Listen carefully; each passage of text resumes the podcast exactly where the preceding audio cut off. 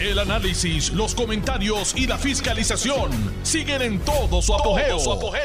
Le estás dando play al podcast de Noti1630, Sin Ataduras, con la licenciada Zulma Rosario. Buenas tardes. Aquí estamos. Dios mío, cómo va pasando este tiempo tan rápido. Hoy es martes 8 de enero, de febrero, perdón, del año 2022. Es su amiga Zulma Rosario, Rosario Vega, por si acaso. No vaya a confundir con otras Zulma Rosarios que hay por ahí. Su humilde servidora, en Sin Ataduras, por Noti1, la mejor estación de Puerto Rico y primera fiscalizando, en primera instancia. Estoy muy feliz de que Carmen esté de regreso a casa ¿Qué falta nos hacía? No es que Ayola no hubiese hecho una buena labor, lo hizo. Eh, pero Carmen, you're the best. Como, como tú no hay nadie. Así que nos hiciste una gran falta. Esperemos que estés en plena recuperación. Eh, Puerto Rico te quiere, te necesitamos. Y estoy muy feliz de haberte escuchado en la tarde de hoy. Eh, porque eso me da, me da mucha además de alegría y felicidad, me da una especie de tranquilidad, porque a veces lo que uno escucha por los medios de comunicación, oigo entrevistas que están tan manipuladas donde hacen preguntas para obtener una contestación en particular y si esa no es la contestación que reciben, entonces se da una situación que tergiversan las expresiones que uno hace. De los pocos lugares donde yo siempre me sentí muy cómoda, porque sabía que las entrevistas siempre iban a ser, primero, serias, segundo, sin ulteriores motivos, y tercero, eh, por lo respetuosa. Eran las entrevistas que me hacía mi Carmen Jovet, que mucho yo aprendí con Carmen Jovet. Así que, aunque yo no soy ni periodista, ni hago normalmente entrevistas de ninguna índole, sí le quiero decir al pueblo de Puerto Rico que como Carmen Jovet no hay muchos. Porque la verdad es que es, es una profesional de primer orden. No por nada es la mujer noticia. Así que nuevamente, Carmen, me alegro mucho de que estés de vuelta. Cuídate mucho para que puedas recuperar completamente 100% tu salud. Mientras tanto, pues qué bueno que lo hiciste, regresaste, aunque no estés perfecta. Eso se llama responsabilidad. He escuchado unas expresiones que han le han dado más vueltas que una machina que hizo el gobernador. Tal vez no utilizó las mejores eh, expresiones, ¿verdad? Las mejores palabras. Pero yo creo que el pueblo de Puerto Rico entiende perfectamente bien lo que él dijo y cuál fue su intención al decirlo. Le han dado un giro eh, muy acomodaticio a las expresiones del gobernador para crear la controversia. O sea que no fue suficiente que él anunciara ayer que le estaba dando y reconociendo la importancia de un aumento de sueldo a los maestros de Puerto Rico, que bien merecido lo tienen, que logró encontrar un espacio entre el dinero del presupuesto que manipula la Junta de Control Fiscal y que le dio unas limitaciones bien brutales para un aumento en dos fases en julio y en enero.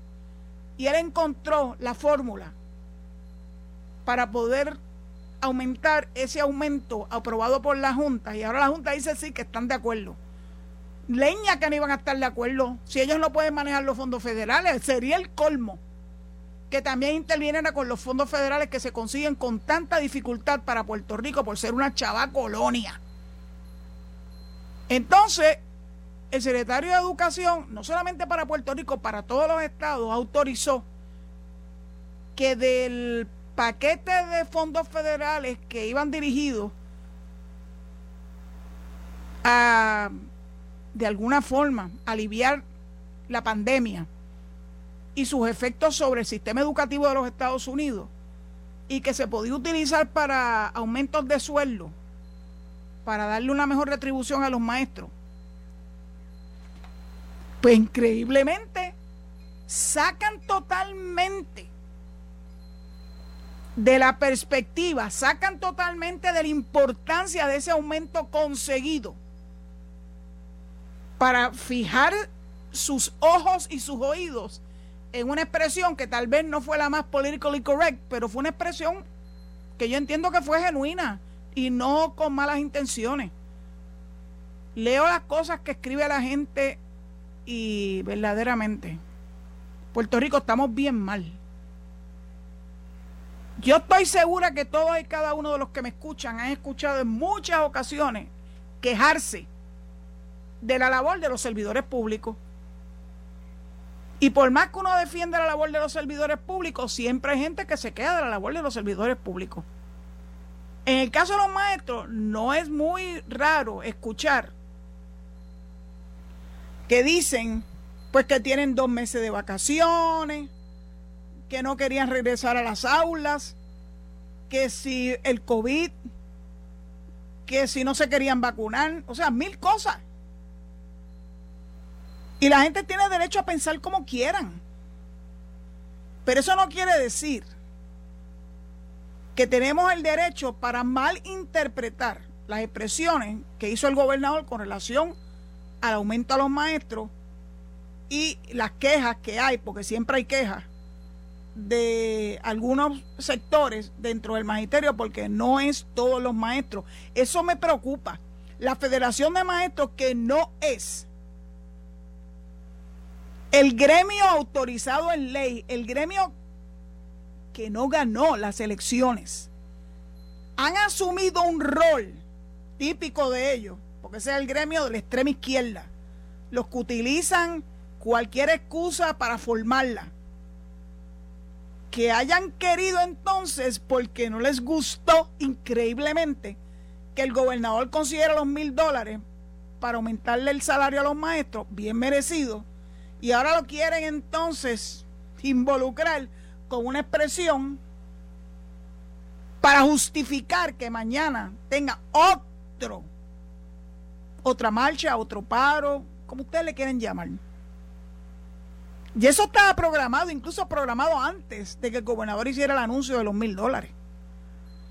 Así que si ustedes tienen alguna duda que la razón de ser de esa actividad de mañana ya venía programándose para formarla a como diera lugar.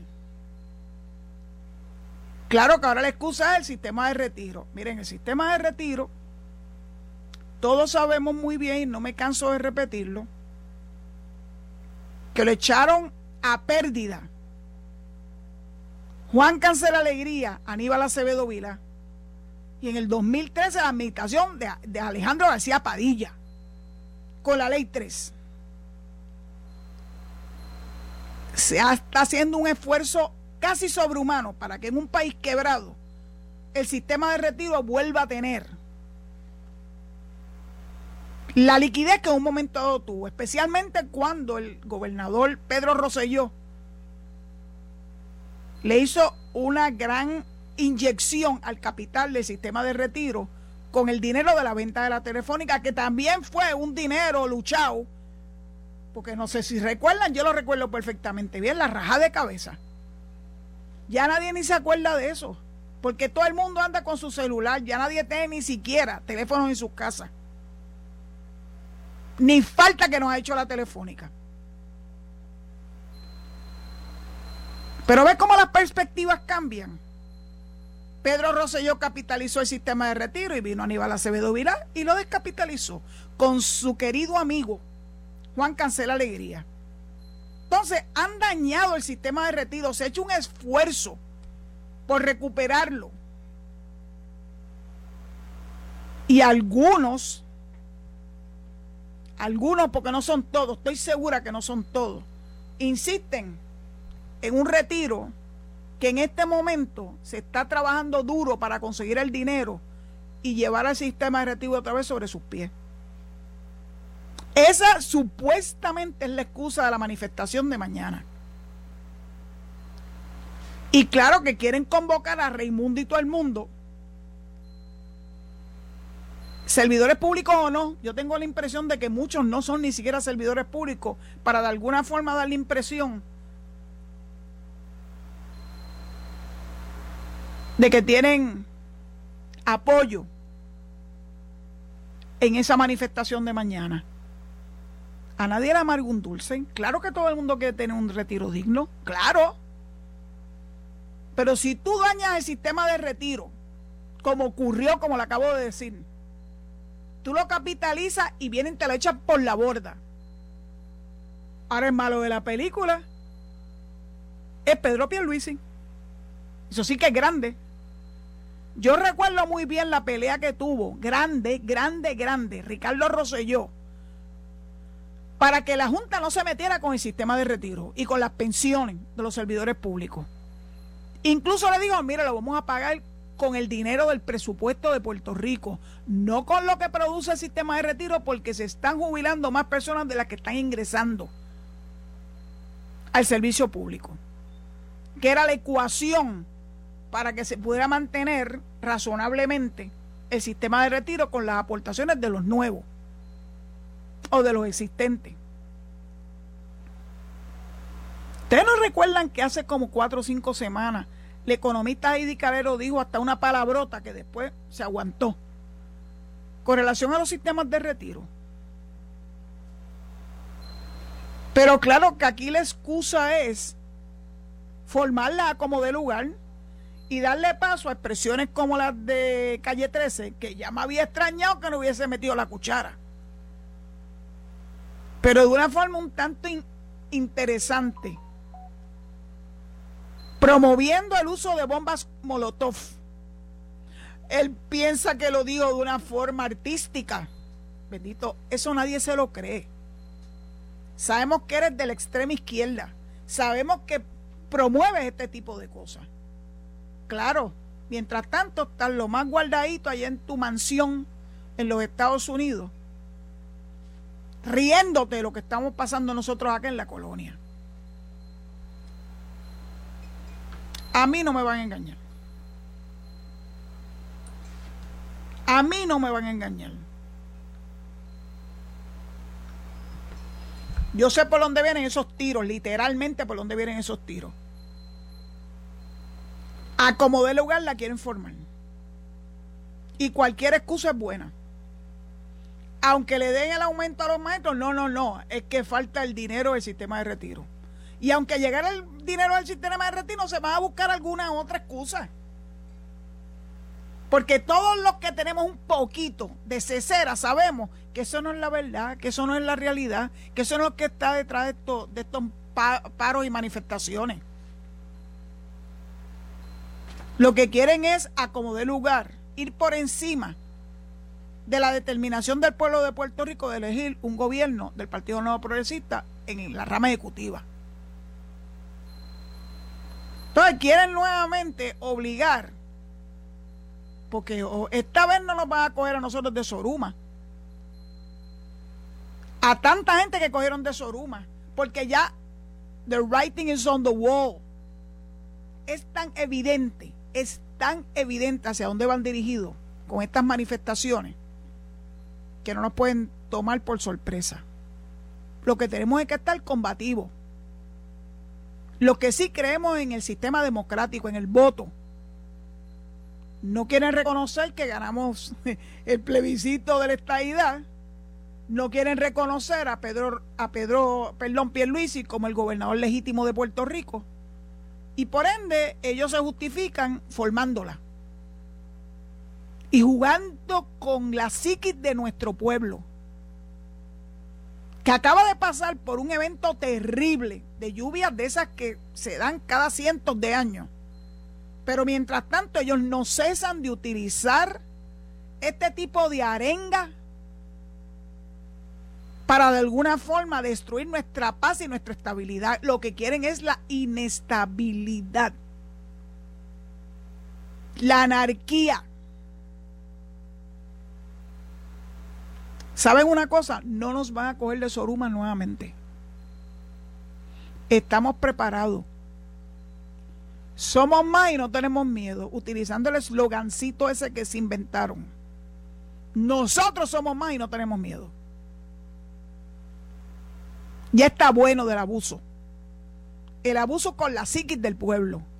El abuso con los padres de esos niños que tienen que ir a recibir el pan de la enseñanza. El abuso contra los maestros que sí quieren regresar al salón de clase. Pues yo estoy segura que se sienten bien servidos. Que más allá de sus expectativas, el gobernador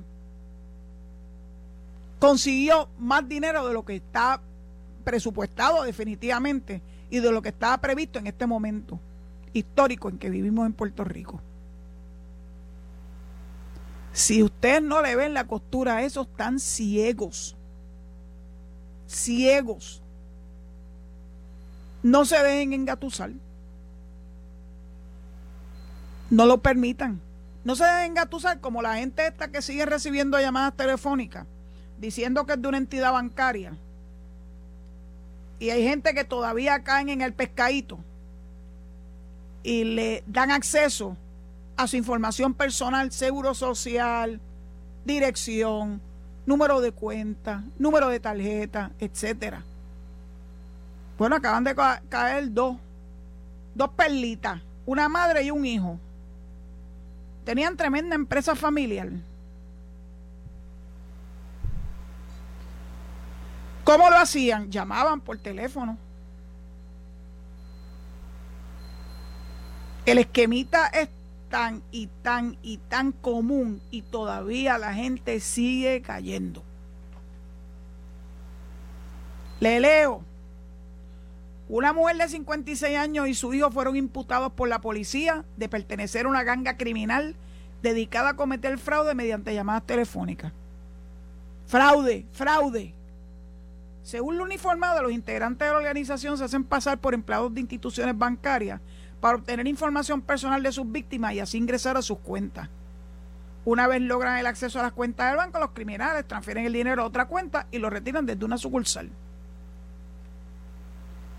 Uno de los incidentes que se le atribuye al dúo, en este caso a la madre y al hijo, ocurrió en Calley. Y dice lo siguiente. El 10 de septiembre del 2021, en una sucursal bancaria en Calley, los imputados alegadamente retiraron 3.500 pertenecientes a una de las personas perjudicadas por el esquema. ¿Cómo es que a esta altura de la vida nos seguimos dejando caer con el cuento del pescadito? Por eso es que lo que están haciendo estos supuestos líderes sindicales que no tienen el aval oficial ni el reconocimiento oficial como gremio sindical, siguen metiéndonos en la cabeza que los pobres están marginados, que ellos no tienen dinero suficiente, que no nos ofrecen lo que nos ofrecen, que no nos dan lo que nos ofrecieron, etcétera, etcétera. Y todavía hay gente que cae en el cuento del pescadito. Este dúo de madre e hijo se llama Nidia Gutiérrez León y Yandel Santiago Gutiérrez.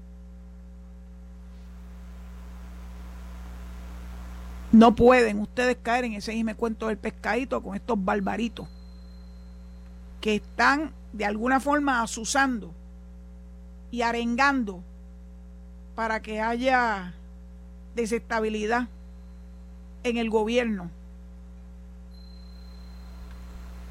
Pero fíjense que lo único que no son ellos los únicos delincuentes. Leí hoy de una monja delincuente.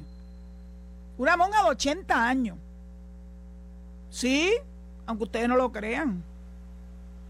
Una monja de 80 años se dedicaba a robar el dinero de la escuela que ella dirigía en California entre el 2008 y el 2018. Una escuela católica en suburbio de Los Ángeles. Miren lo que hacía esta barbarita. se agenció 835 mil dólares. 835 mil dólares en esos 10 años. ¿Para qué lo utilizaba? Para jugar en los casinos. Un vicio de juego.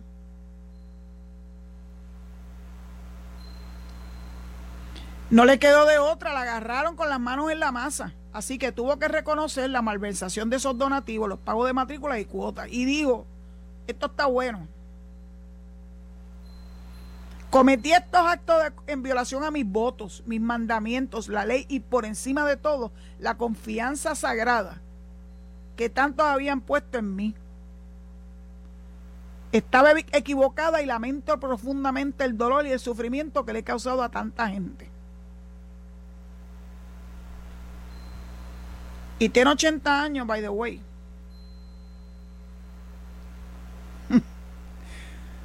Así que no nos debemos verdaderamente impresionar porque sigan habiendo gente que cometen fraude, porque si hasta una monja lo hizo.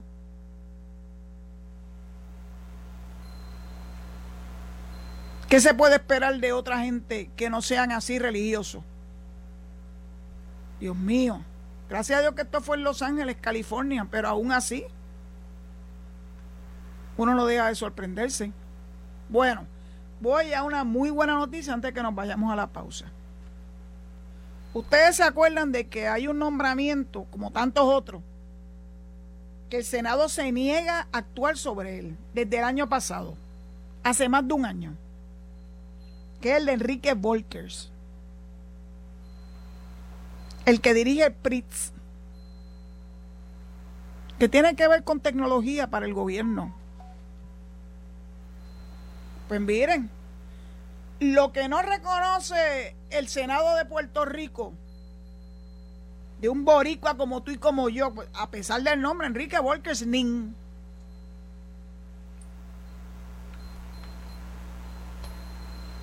lo reconoce la gobernadora de Nueva York, Kathy Hochul. Desde hoy se aceptan como credenciales la vacunación del COVID, el Vacu ID, para poder entrar al estado de Nueva York. Oigan estas expresiones. El estado de Nueva York se enorgullece de trabajar con nuestros socios en Puerto Rico para asegurar la compatibilidad entre nuestros sistemas de pases de vacunas COVID-19. La mandataria también ha añadido que esta importante asociación acelerará el regreso continuo de los viajes seguros, el comercio y la actividad de desarrollo económico. A medida que el Estado de Nueva York continúa liderando el desarrollo y innovación de la plataforma Excelsior Pass, que es el equivalente de ellos allá con el Baco ID, también estamos trabajando con socios en todos los Estados Unidos, en todo el mundo, para ampliar el uso de credenciales de vacunación segura. Esto se ha convertido en una utilidad real para las familias, los trabajadores y los viajeros, con impacto real en la vida cotidiana. Por su parte, el director de PRITS manifestó que nuestra administración es consciente de que Nueva York es un destino visitado por miles de personas que viajan desde Puerto Rico para ver a sus seres queridos, así como por motivos de negocio. Para agilizar el proceso de mostrar la prueba de vacunación, contra el COVID. A su llegada, hemos desarrollado una colaboración que permitirá la aceptación por parte de Nueva York del Baku ID. Ambas autoridades han aunado esfuerzos, conocimientos y avances tecnológicos desde el primer día. Un ejemplo más de la relación y colaboración en nuestras administraciones. Estamos seguros de que esta iniciativa facilitará la libre circulación entre ambas jurisdicciones de los Estados Unidos. El director de presupuesto del Estado de Nueva York, Robert Mujica, expuso que el anuncio de hoy se basa en eso, especialmente para los neoyorquinos y puertorriqueños que viajan, trabajan y tienen familia entre estos dos destinos.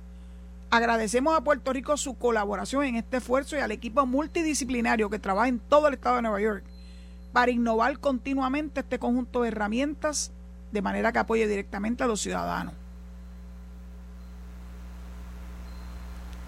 Nueva York reconoce el trabajo de Enrique Walkers. El Senado de Puerto Rico se niega a confirmarlo.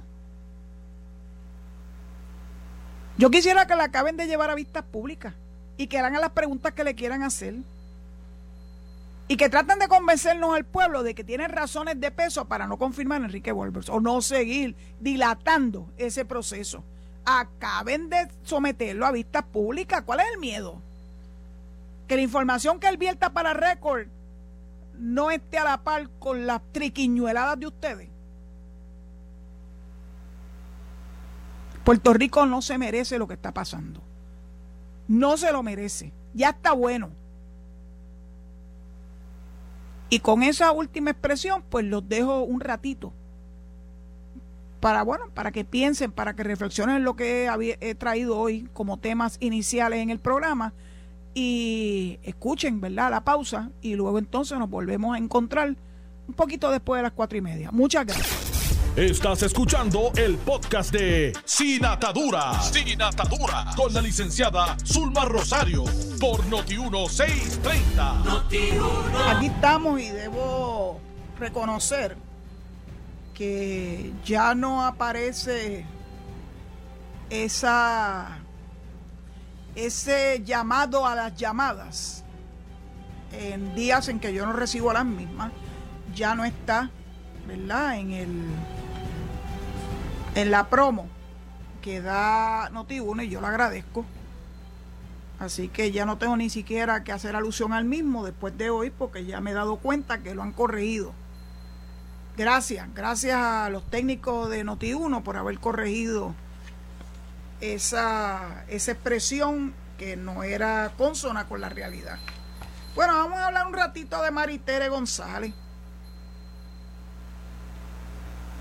Pues resulta que llegó a un acuerdo, a una transacción con el FEI y el abogado tiene, es que no sé ni cómo llamarlo, los pantalones de decir, pues, que el FEI perdió su tiempo porque al fin y a la postre, a la pobre Maritere, a lo único que pudieron llegar a un acuerdo fue a, un a seis meses de probatoria. Oigan, seis meses de probatoria, su récord está dañado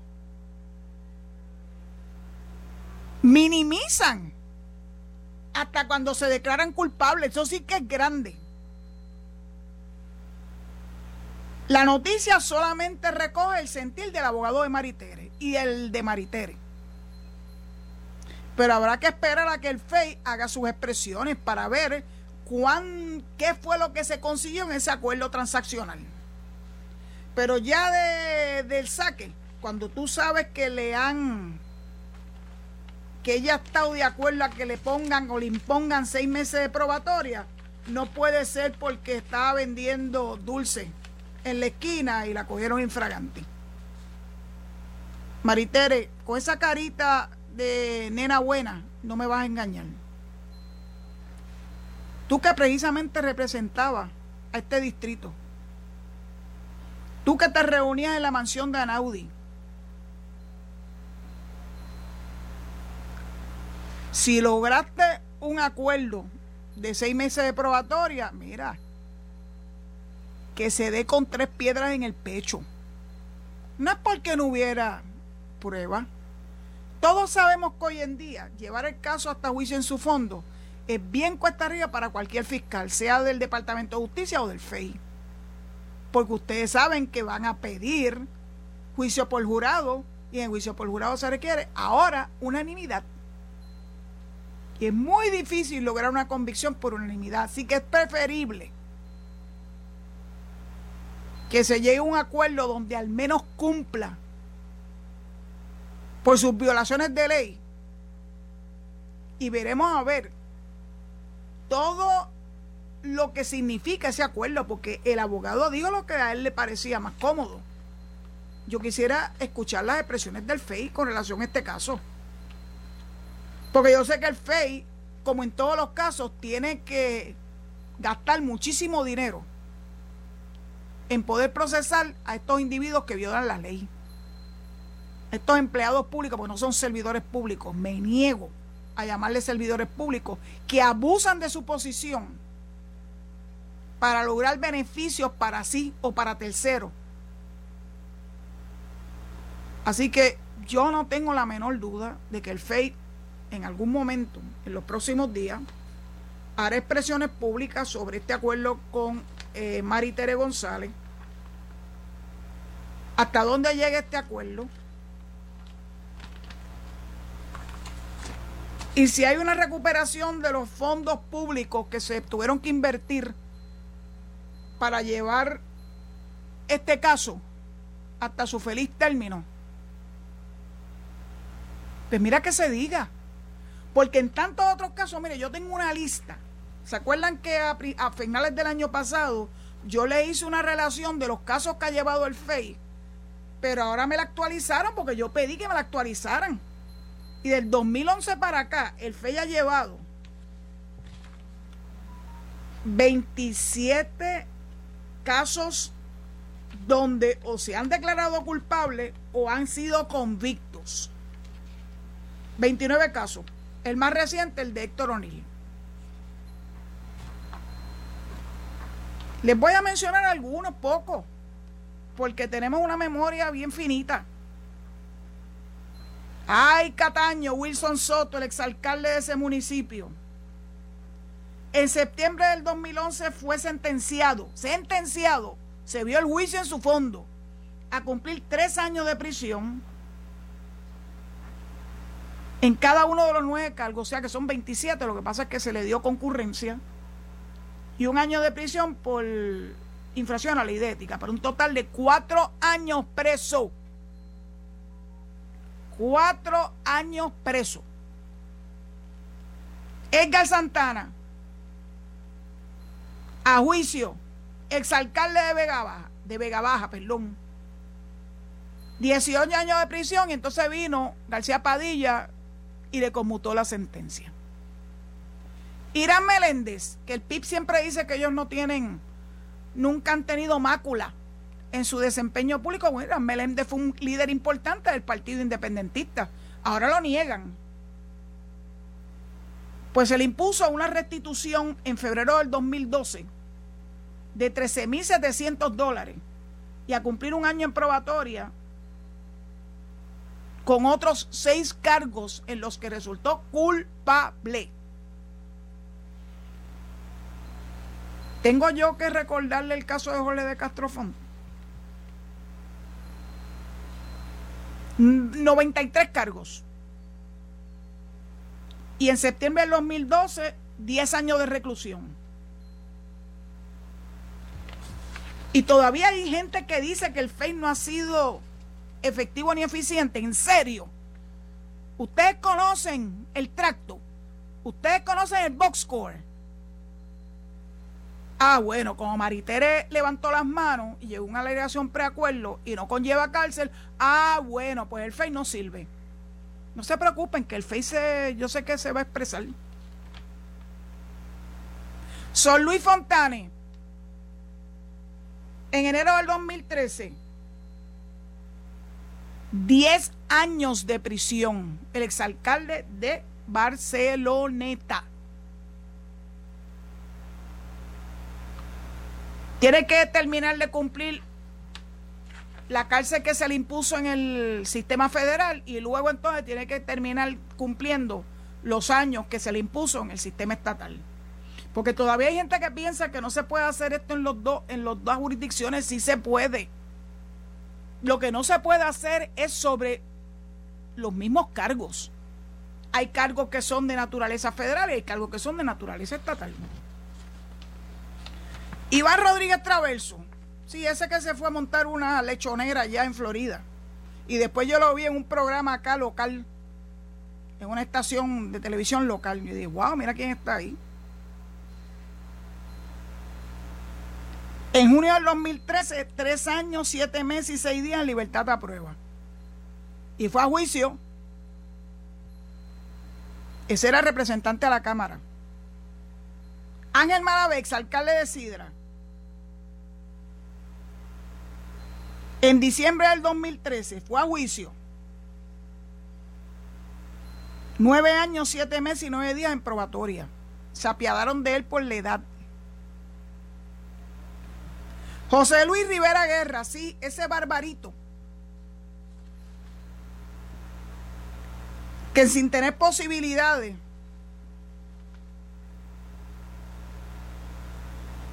hizo, hizo que se hiciera una primaria en Aguadilla y le entregó en bandeja de plata esa alcaldía al actual alcalde Julio Roldán. Pues ese también fue, tiene encima un acuerdo presentencia y una multa por haber violado la ley.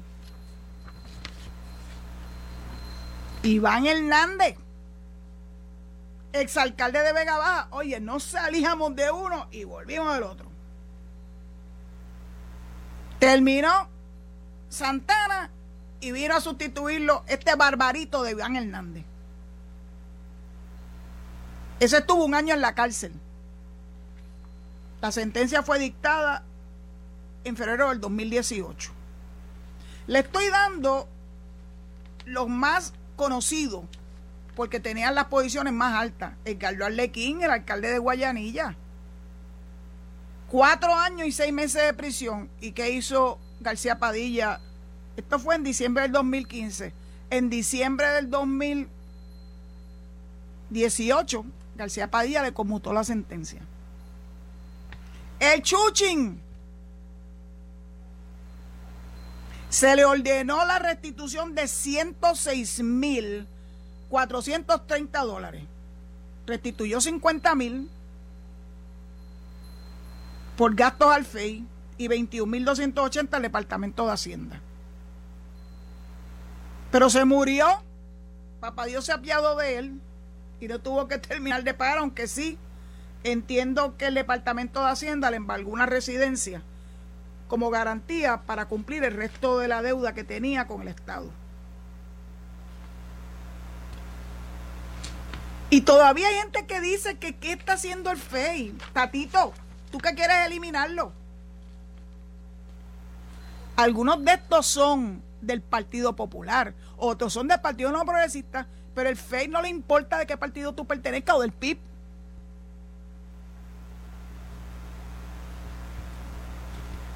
Hay muchos de estos casos que se terminan con un preacuerdo, lo que se llama una transacción. Le evita al Estado tener que llevar el caso hasta juicio, pero no implica que no haya habido gastos extraordinarios por el proceso de investigación. Jaime Pereyó, yes, Jaime Pereyó,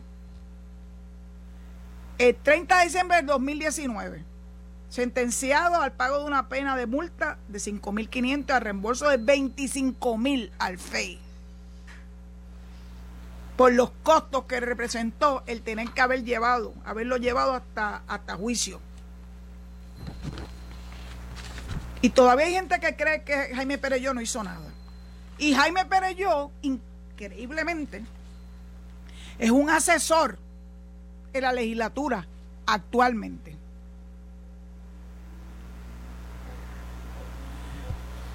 Son tantos los casos que no me va a dar el tiempo para cubrirlos todos, pero quiero que sepan que el FEI hace su trabajo.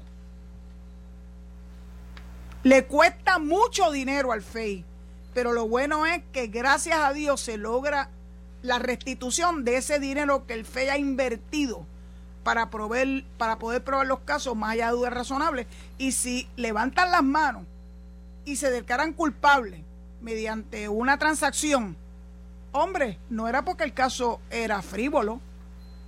Un caso frívolo, pues mira, vámonos hasta las últimas consecuencias. A Luis Burdiel, el expresidente del Banco de Desarrollo Económico, hizo alegación de culpabilidad. En agosto del 2021 fue sentenciado a cumplir tres años de probatoria, multa de 5 mil. Y las condiciones de probatoria le prohíben salir del país sin permiso, porque hasta de mejor recuerdo, creo que el hombre es, es extranjero.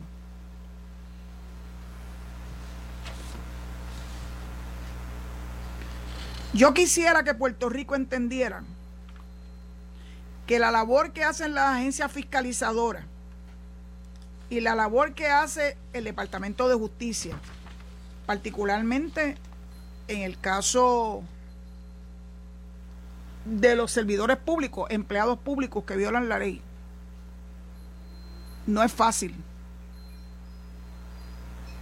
Pero lo hacen con empeño, lo hacen con el deseo de que Puerto Rico sienta que no van a salir impunes estos sinvergüenzas que utilizaron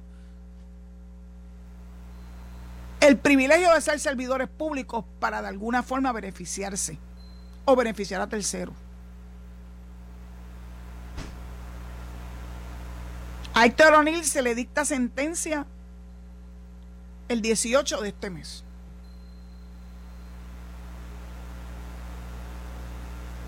Ya estuvo de acuerdo con pagar 12 mil dólares como parte de los gastos investigativos. Vamos a ver en qué consiste la sentencia que le dictan el 18 de este mes. Stay tuned.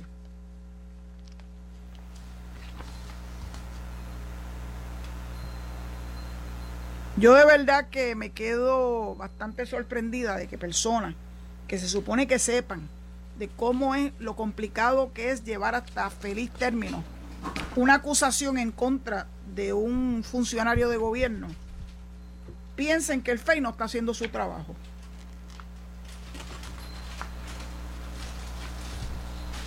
Es injusto. Pero yo tengo la... Yo tengo de verdad que tener un poquito de paciencia y esperar a que el FEI haga sus expresiones sobre Maritere. Pues yo creo que más allá de lo que dijo el abogado de ella, que arrimó la, sardina, la sardina a su brasa, que hizo expresiones antes de tiempo. El, el FEI va a poder poner en su justa perspectiva lo que pasó en el caso de Maritere González. Y antes de que nos vayamos, ¿verdad? Eh, terminemos este programa. No sé si se enteraron que la juez Swain obligó a José Luis Dalmao, el presidente del Senado y del Partido Popular, a retirar la demanda que buscaba frenar el contrato de Luma. ¡Ay, Luma! Luma, yo estoy feliz porque con estas lluvias que todos sufrimos, algunos en mejor o más. algunos no fueron tantos. Aquí en, en el oeste, en el suroeste llovió, llovió en Cospe, pero jamás lo que ocurrió en el área norte de Puerto Rico. ¿Y saben qué? Se mantuvo el sistema eléctrico funcionando. La UTIER no tiene ese mismo récord, track record que ha tenido Luma en un evento como este, con un evento catastrófico. Escuché minutos antes de regresar a los micrófonos que el gobernador había declarado en estado de emergencia 15 municipios. Y aún así la luz estaba ahí. Y ya le están tumbando el showcito ese de estar tratando de que el contrato de Luma se tire por la borda. No. Sí, Luma recibió el aval de la Junta de Control Fiscal de qué están hablando.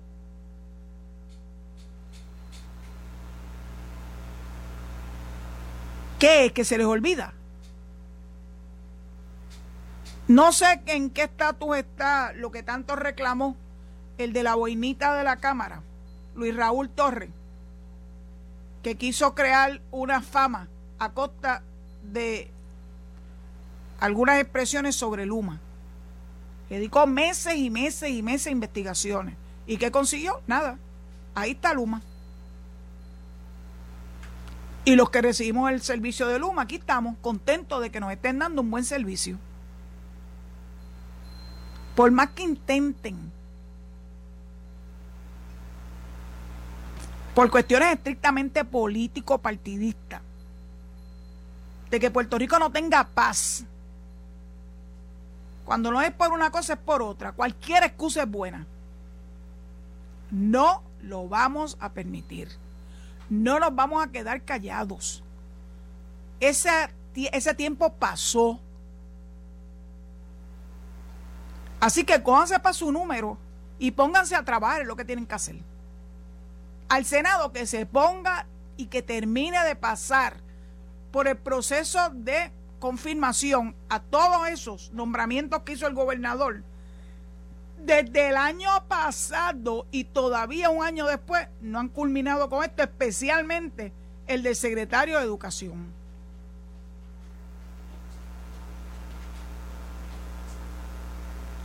Queremos ver a los maestros en el salón de clase.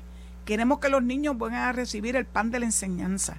Queremos que las escuelas estén abiertas. Queremos que ya no sigan dando excusas. Queremos que acaben de culminar la confirmación de Eliezer Ramos Párez. Ya está bueno.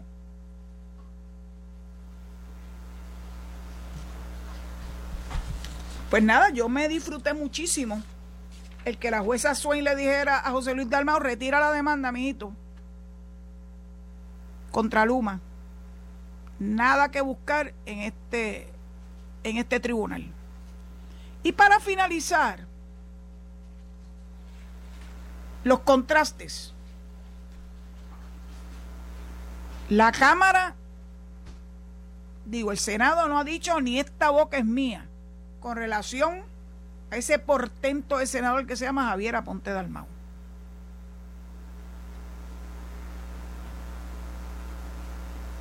El incidente que se le imputa ocurrió el viernes 4 de febrero en la ruta 66.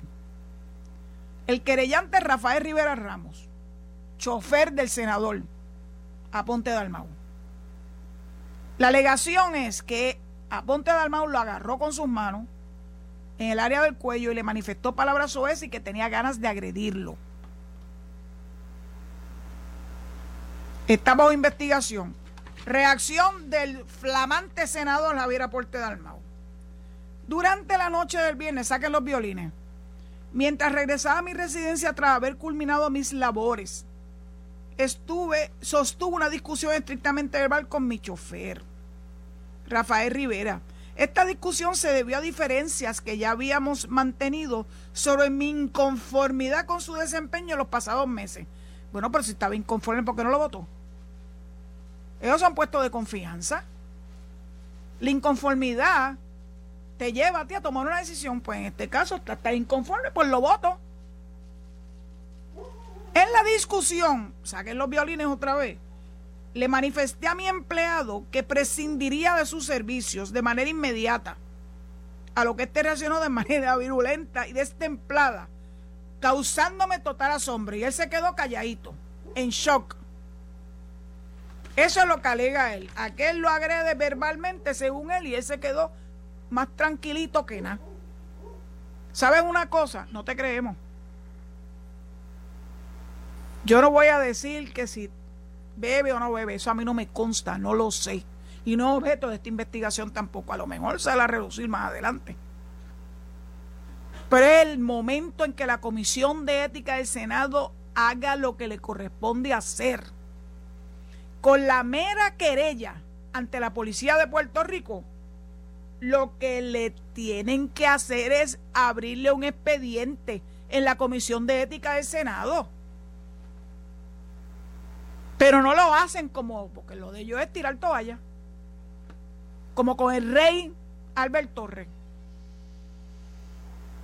La verdad es que no debo, no debo de sorprenderme con estos barbaritos. Tanto que exigían. Tanta pulcritud que le exigían al PNP. Y el PNP yo creo que ha sido el único que cuando uno de los suyos comete algún tipo de violación de ley, los expulsan o le requieren y le reclaman la renuncia.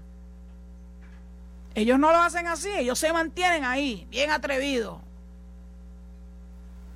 Pero bueno, el pueblo le pasará la factura. Yo espero que en el 2024 el pueblo le pase la factura. Dicho esto último, pues me tengo que ir del aire. ¿Qué les puedo yo decir? Que el tiempo pasa tan y tan rápido. Pues mañana, si Dios así lo permite, Estaré con ustedes a las 4 de la tarde en Sin Ataduras, por aquí, por Noti1, la mejor estación de Puerto Rico y primera fiscalizando.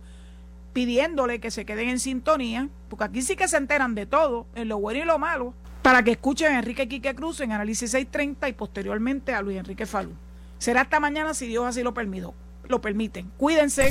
Esto fue el podcast de Noti1630, sin ataduras, con la licenciada Zulma Rosario. Dale play a tu podcast favorito a través de Apple Podcasts, Spotify, Google Podcasts, Stitcher y notiuno.com.